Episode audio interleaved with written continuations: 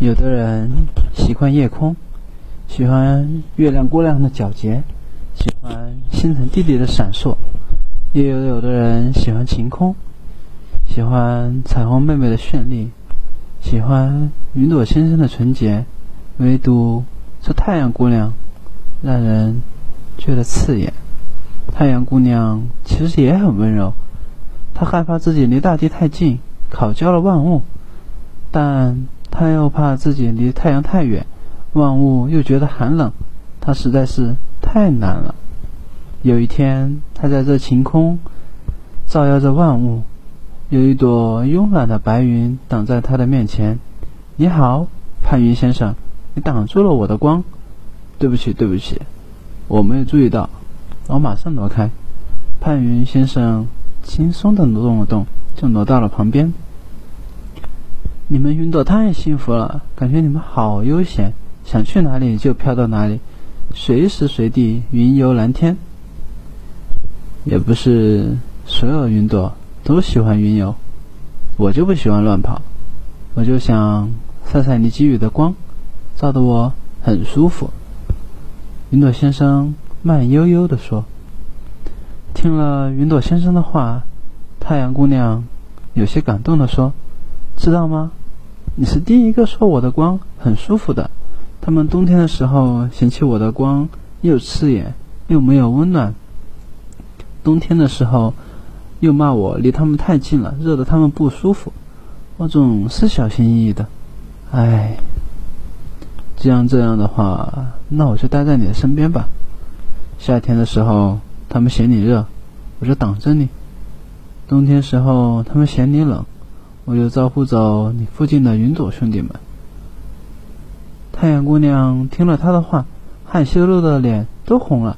谢谢你，你这是第一个对我这么好的人。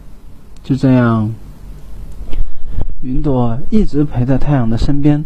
冬天了，它就放着太阳出来；夏天来，它就挡住太阳。太阳姑娘被他天天在身边守护，似乎也觉得他说的温暖的光感受到了。也许世界上真的有这么温暖的云朵，它比我还温柔，还没见它发过火。话音刚落，地上的动物们就在骂太阳了：“你能不能走开啊？我们都快热死了！”动物们聚在一起，嘈杂的喊着。云朵先生挡着太阳姑娘面前，解释道：“可是我已经挡住了太阳，你们热跟太阳姑娘没关系啊。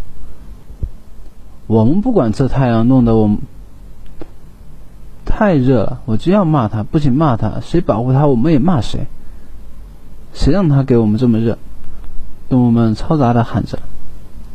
云朵先生声音变得严厉起来：“你们骂我可以。”但你们不许骂太阳姑娘。动物们听了后，声音变得更大了。你算什么？我们偏要骂他，臭太阳、破太阳、死太阳！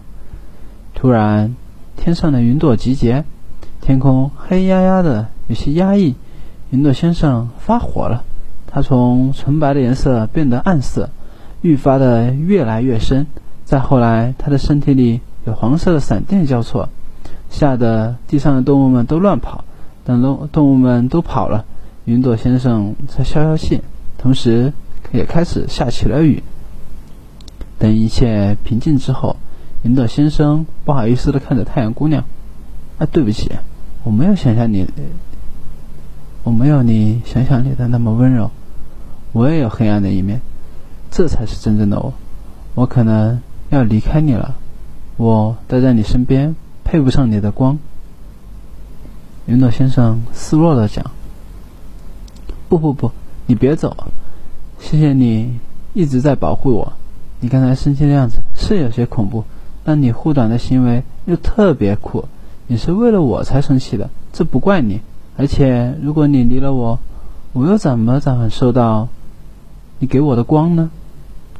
嗯，我不走了，一辈子都不走了。”我会保护你一辈子的，云朵先生回答道。